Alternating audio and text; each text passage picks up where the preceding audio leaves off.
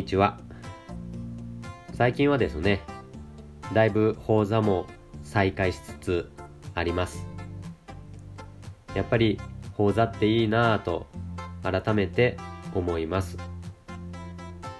家で一人でお念仏するのもいいですけれどもやっぱりたまにはですねみんな揃って同じ方向を向いて同じ阿弥陀様に手を合わせ阿弥陀様のお心を聞かせていただく時間を一緒に過ごすっていうのはやっぱり格別だなぁと思います。仏教は三宝を敬うと言われます。三宝とは三つの宝。その三つの宝を仏宝僧と申します。広島県には仏宝僧という鳥がおります。この仏宝僧とその仏教でいう仏法僧が関係があるんかないかは分かりませんがまた今度調べときます。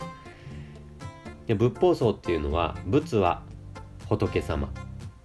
法は仏様の見教え。僧はそれを共に歩む仲間というふうに言われます。この3つが揃って初めて仏教が始まっていくんですね。仏様だけでもダメだし、うん、見教えだけでもダメ。共に喜ぶ仲間がいて初めて仏教っていうのは始まっていくんだというふうに言われます。やっぱりこういう講座とかでですね仏様のお実りを喜ばれる先輩方のお姿を目にさせていただくときにやっぱり私もいろんなこと教わるわけでありますね。この人と人とがの中でこう仏法というのは深まっていくんだろうなと思うんです。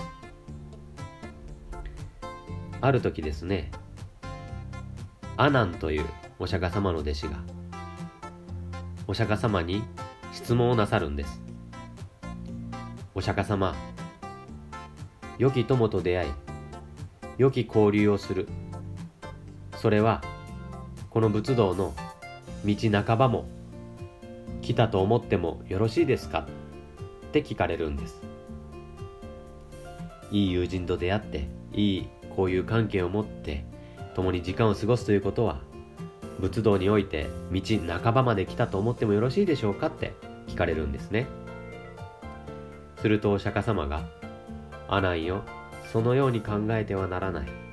アナンよ、そのように考えてはならないっておっしゃるんです。私はですね、これを聞いたときに、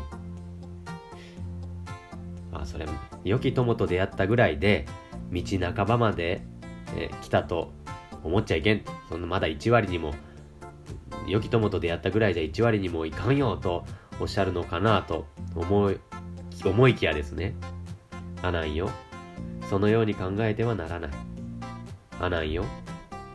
良き友と出会うということは、仏道においては、道のすべてである。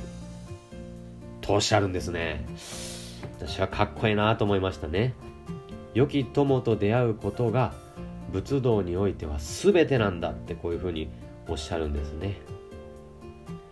共に喜ばせていただく仲間と出会うことこそ仏道を歩んでいくそれの一番大切なことなんだって教えてくださるんですね。やっぱそうですね。お弔問なんか行こうと思っても一人だとなかなか腰が重いですがなんかどなたかに誘ってもらったりですね。お参りしたらいつものあの人が追ってじゃと思ったらですねお参り行けるんですね。私もですね暗号っていう京都でですね毎年2週間7月の後半に勉強会があるんですよ。それに毎年参加させてもらうんですけれども、これがですね、まあ、結構厳しいんですね。一人じゃ続いとらんなって思います。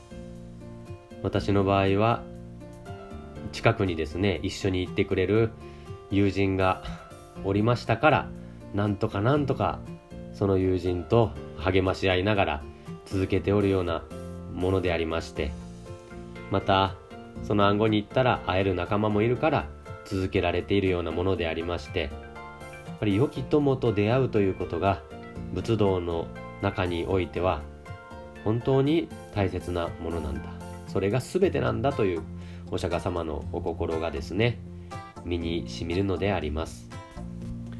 仏教は仏法僧を大切にいたしますそしてそれが全て揃っているのがお寺のご法座ですぜひ、えー、再開をいろんなところでされておりますからお参りいただければ嬉しいなと思います。